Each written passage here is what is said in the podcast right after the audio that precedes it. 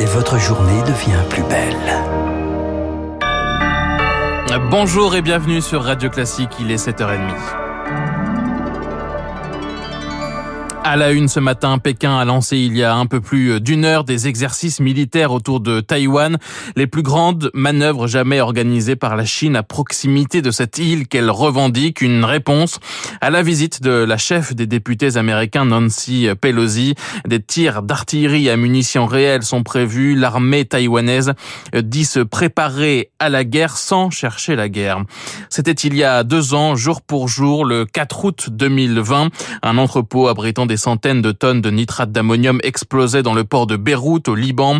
Euh, plus de 200 morts, 6500 blessés depuis l'enquête piétine, entravée par des ingérences politiques. Plusieurs manifestations de proches de victimes ont lieu aujourd'hui.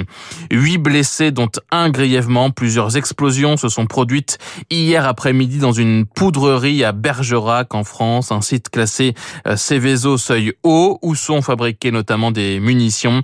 Euh, l'incendie qui s'était déclaré ensuite a été maîtrisé en fin d'après-midi. Une enquête est ouverte. Incendie également dans un autre site classé Céveso cette nuit à Molsheim dans le Bas-Rhin. Aucune victime a déploré. Le feu a été éteint. Pas de pollution non plus. Euh, selon la préfecture, le site appartient au groupe euh, Safran et abrite différents produits chimiques. C'est la fin de trois semaines de débats, de débats parlementaires enflammés. L'Assemblée et le Sénat vont adopter définitivement cet après-midi le projet de loi de finances rectificative, deuxième volet d'un paquet de mesures sur le pouvoir d'achat. Le premier volet a été voté euh, hier. L'épisode caniculaire se poursuit sur le sud-ouest et l'est de la France. 38, 39 degrés attendus encore aujourd'hui. 26 départements sont toujours en vigilance orange. Les températures vont baisser en revanche sur le quart nord-ouest et sur l'île de France. Et puis après l'orque retrouvée morte dans la Seine au mois de juin dernier, c'est un beluga qui a été repéré ces derniers jours dans la Seine, toujours dans l'heure. Le beluga habituellement dans les eaux arctiques.